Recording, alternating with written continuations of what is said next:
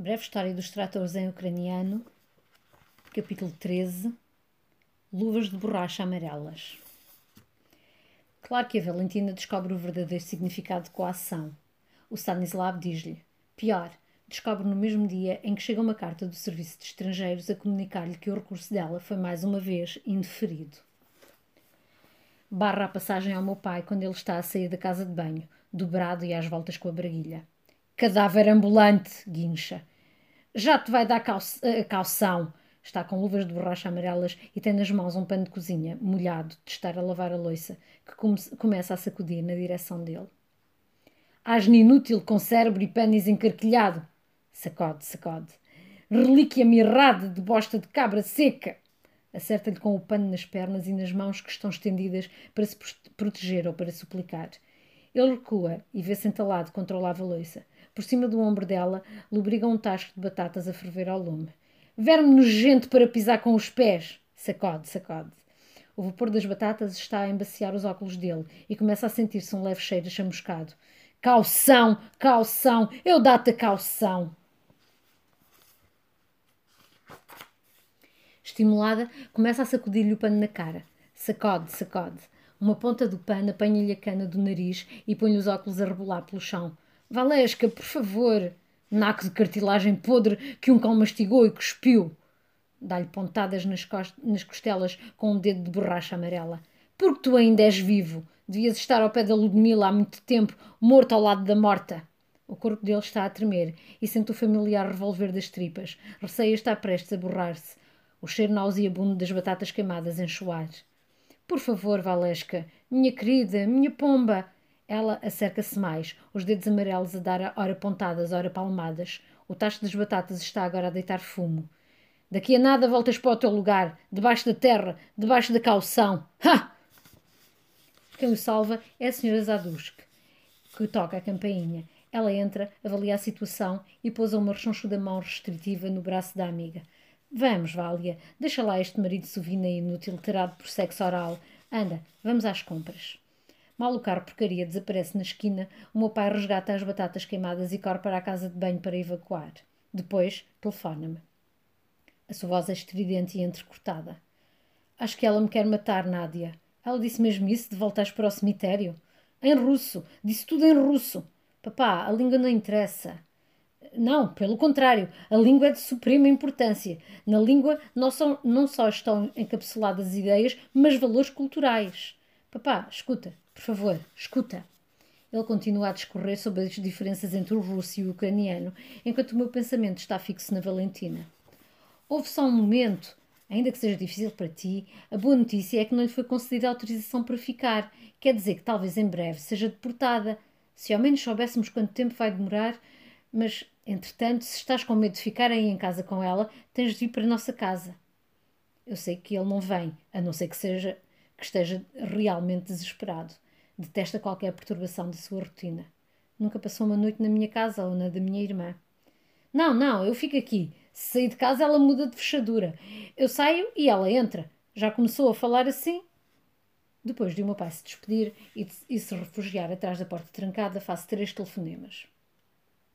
O primeiro é para o Ministério da Administração Interna, Lunar House, Croydon.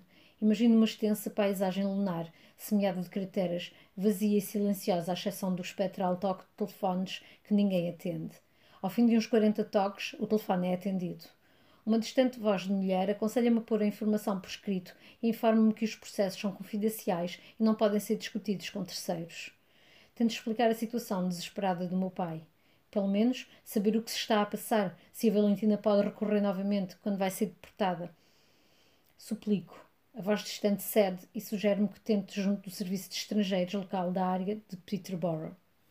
Em seguida, ligo para a esquadra da polícia da aldeia. Descrevo um incidente com o pano da cozinha molhado e explico o perigo em que ele se encontra. O agente não se mostra impressionado. Já viu muito pior. Veja a coisa assim, diz ele. Pode ser simplesmente um arrufo entre cônjuges, não pode? Está sempre a acontecer. Se a polícia se envolvesse sempre que um casal se zanga, bem, eram nunca mais acabar. Desculpa a minha franqueza, mas dá-me ideia de que está a interferir nos assuntos dele quando ele não a incumbiu disso.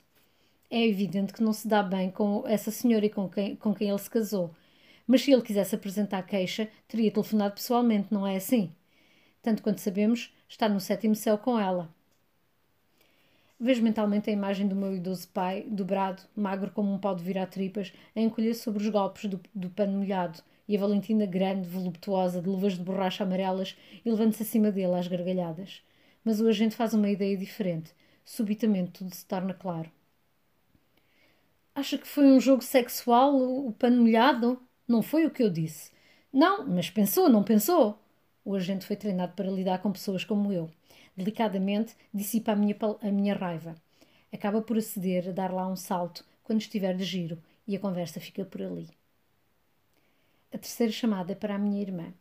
A Vera compreende imediatamente. Está indignada. A cabra, pega criminosa. Mas que idiota que ele é! Merece tudo o que lhe está a acontecer.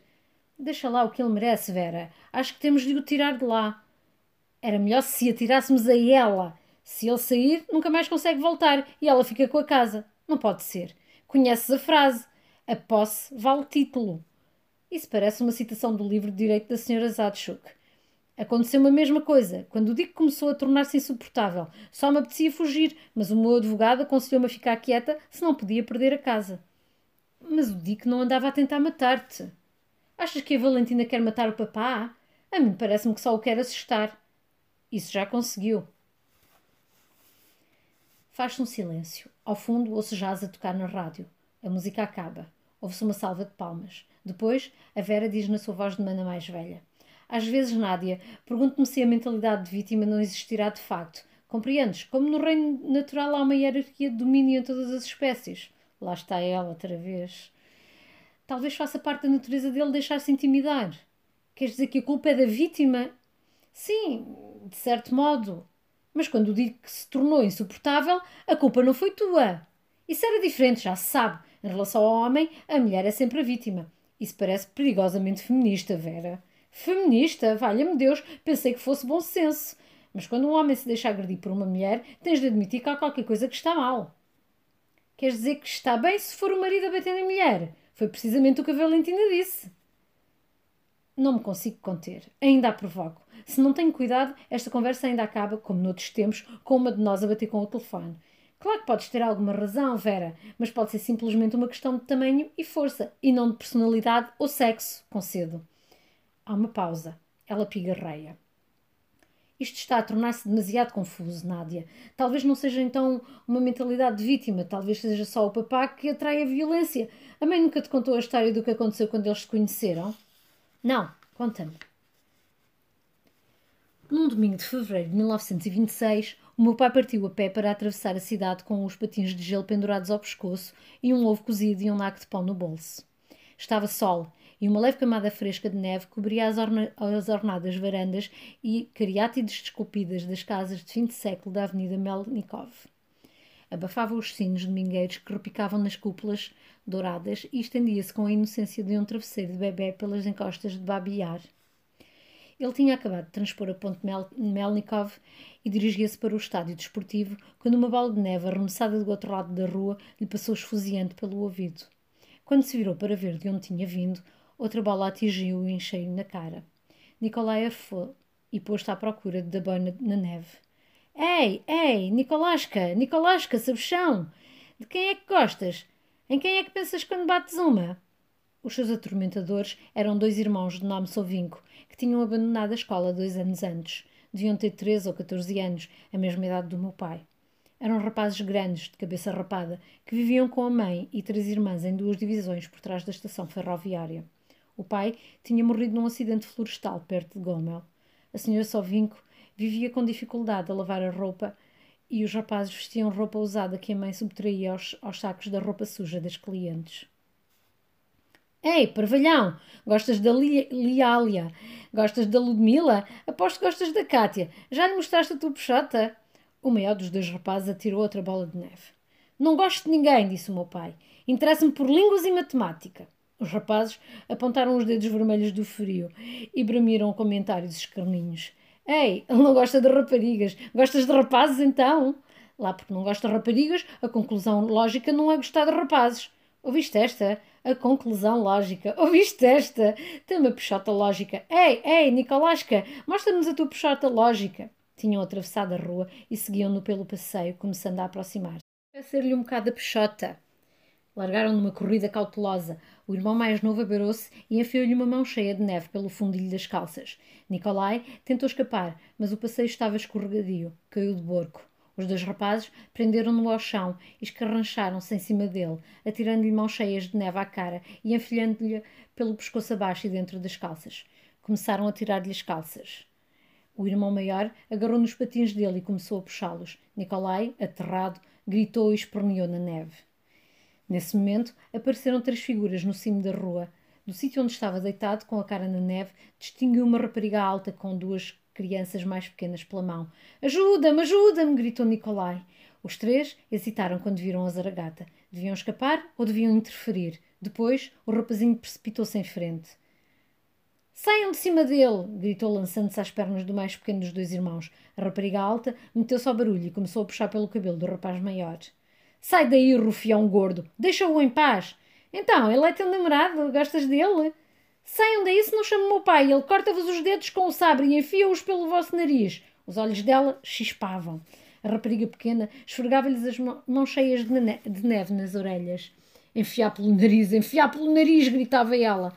Os irmãos contorciam-se e debatiam-se sorrindo e agarrando as raparigas. Não havia nada de que mais gostassem do que uma boa rixa e não sentiam o frio. O céu sobre eles estava azul como um ovo de pisco e o sol cintilava na neve. Depois surgiram adultos na cena. Houve gritos e foram brandidos paus. Os sovinco enfiaram os bonés por cima das orelhas e fugiram, rápidos e ágeis, como lebres árticas, antes que alguém conseguisse apanhá-los. Estás magoado? perguntou a rapariga alta. Era a colega de turma dele, Ludmila Otcheretko, com a irmã e o irmão mais novos. Também tinham os patins pendurados ao pescoço. Os Sovinka, claro, eram pobres demais para terem patins próprios. No inverno, o estádio desportivo de Kiev era aspergido com água que gelava imediatamente, constituindo um rico de patinagem ao ar livre, e todos os jovens de Kiev iam para ali patinar. Rodopiavam, exibiam-se, tombavam, empurravam, deslizavam e caíam nos braços uns dos outros. Não importavam o que estivesse a acontecer em Moscou ou nas muitas frentes sangrentas da guerra civil. As pessoas continuavam a encontrar-se, davam juntas um par de voltas de patins e apaixonavam-se. Assim, Nicolai e Ludmila deram as mãos enlevadas e giraram sobre os patins. O céu, as nuvens e as cúpulas douradas gritavam com eles, cada vez mais depressa, a rir como crianças, ainda eram crianças, até caírem atordoados no gelo.